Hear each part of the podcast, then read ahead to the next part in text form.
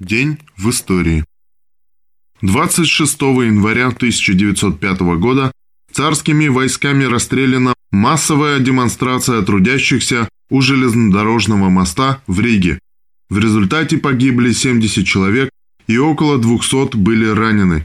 Официально началом событий революции 1905 года стала расправа над петербургскими демонстрантами 9 января 1905 года, которая была воспринята в Риге с возмущением и стала катализатором для начала организованных рабочих демонстраций. ЦК и Рижский комитет ЛСДРП, собравшись на экстренном заседании, решили провести 12 января 1905 года всеобщую политическую стачку.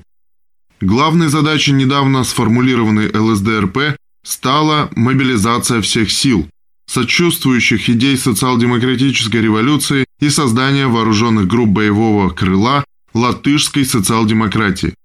Около 20 тысяч демонстрантов собрались в тот день в Задвинье. Более 10 тысяч человек приняло участие в митинге на рынке в Ильгизиеме. Полиция и другие правоохранительные структуры не вмешивались в процесс рабочей демонстрации и не останавливали проведение стачки. Между тем, 13 января стачка приняла более масштабный характер, и большая часть демонстрантов вышли на набережную Даугавы.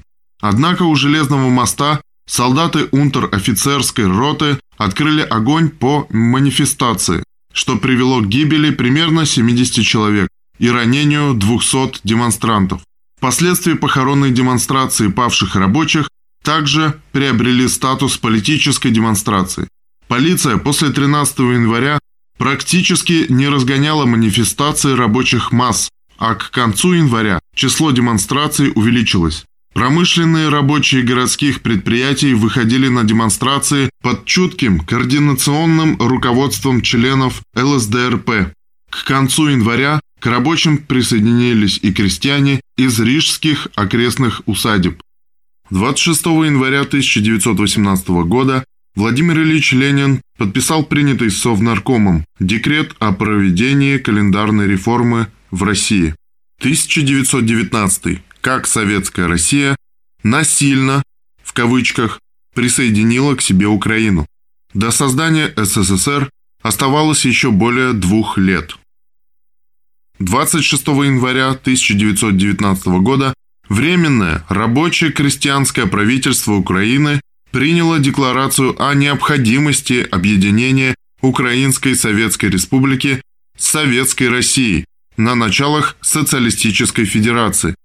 В декларации торжественно провозглашалось, цитата, «Тесная историческая, экономическая и культурная связь рабочей и крестьянской Украины и Советской России вменяет нам в обязанность равнять свой революционный классовый фронт Прежде всего, с фронтом российского пролетариата.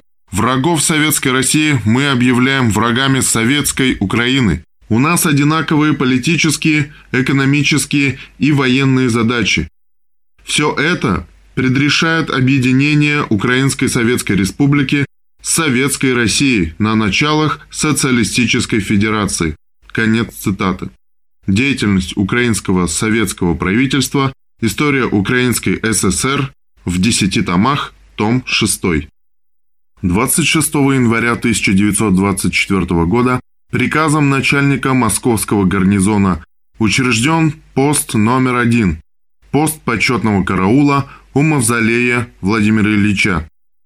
За день до похорон Ленина приказом начальника гарнизона Москвы был учрежден почетный караул у мавзолея Владимира Ильича Ленина. Первых часовых на пост к мавзолею Владимира Ильича поставил разводящий Янош Майсераш. В 16 часов курсанты Григорий Каблов и Арсений Кашкин встали около гроба Ленина на деревянном помосте на Красной площади. Когда гроб подняли и медленно понесли, они шли по бокам и, дойдя до мавзолея, приставили ногу, повернулись друг к другу и замерли с винтовками у входа. 26 января 1924 года на первом заседании Второго Всесоюзного съезда Советов, посвященном памяти Владимира Ильича Ленина, Сталин выступил с речью, в которой от имени партии большевиков дал великую клятву хранить и выполнять заветы Ленина. Мы скроены из особого материала. Мы те, кто составляем армию великого пролетарского стратега, армию товарища Ленина. Нет ничего выше, как честь принадлежать этой армии. Нет ничего выше, как звание члена партии, основателем и руководителем которой является товарищ Ленин. Не всякому дано быть членом такой партии. Не всякому дано выдержать невзгоды и бури, связанные с членством в такой партии. Сыны рабочего класса, сыны нужды и борьбы, сыны неимоверных лишений и героических усилий. Вот кто, прежде всего, должны быть членами такой партии. Вот почему партия ленинцев, партия коммунистов, называется вместе с тем партией рабочего класса.